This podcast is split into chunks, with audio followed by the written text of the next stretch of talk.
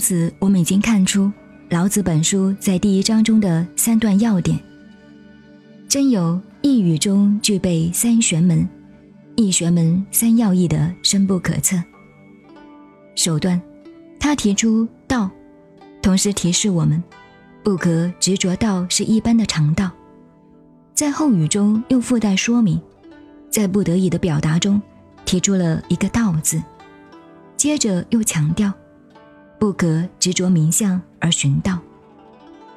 其次，便说到形而上道与形而下万有名气的关系，是有无相生、绵绵不断的。第二段告诉我们，在形而下的情况下，而要体认形而上道。必须从常无的境界中去体认它的道体。但是，如果要更透彻精辟，又需要在常有之中领悟它的无边无际。第三段，再反复说明有无之间的互为因果，如一呼一吸之自然往复，因此而说出，此两者同出而异名，同谓之玄，玄之又玄。众妙之门。讲到这里，又要让我们慢慢来，先解决其中一个字和一个句逗的问题了。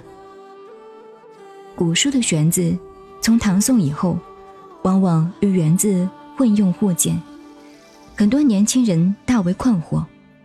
其实，“元”字是正写，“元”字是代替品，是通用字，因为。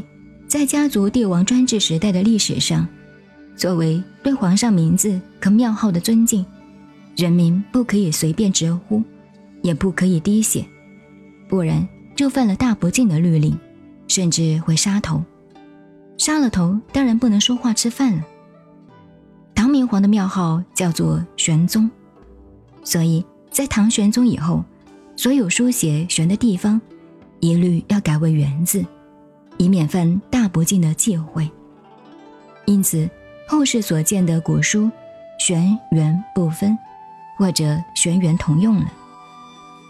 再者，有关这几句的句读，从前我有一个老师对我说：“此两者同，应该读成一句；出而异名，读成一句，不可以读作此两者同出而异名。”问老师为什么这样读？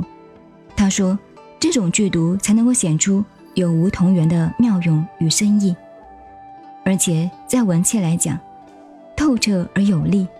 如此云云。当然，有他的独到见解。后来我也看到经古人圈点过的几本古书《老子》，也有这样的剧读，但我却认为，这是习惯做古文文章的手法，意义并没有太大差别。要同便同。”要同出也可以，这里我没有固执的定见，学老子的语气说一句：“无可无不可。”交代了这些意见，再来看老子首章原文的第三段，他在说明有无相生互用的道妙，便说无知与有这两者是一体同源，因为作用与现象不同，所以从无名之始。而到有名之际，必须要各以不同的命名加以分别。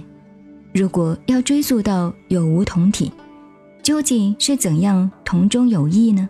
那便越钻越深，永远也说不完。所以，在他同体同源的异同妙用之际，给他下一个形容词，便叫做玄。说了一个玄，又不是一元两元可以究竟的。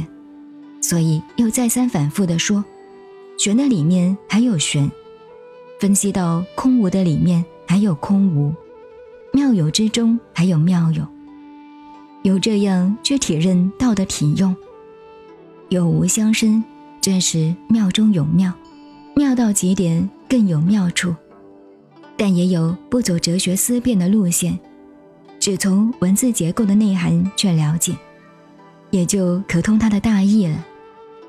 圆字的本身，它便是象形字，包括了会意的作用。依照国写，它是弓形态，也等于一个环节连接一个环节。前因后果互为因缘，永远是无始无终、无穷无尽。因此，后世由道家一变而成为道教的道士们，手里拿着一个口连环圈在玩，等于和尚们手里拿的念佛珠，一念接着一念，同样都是代表如环之无端、永无穷尽的标记。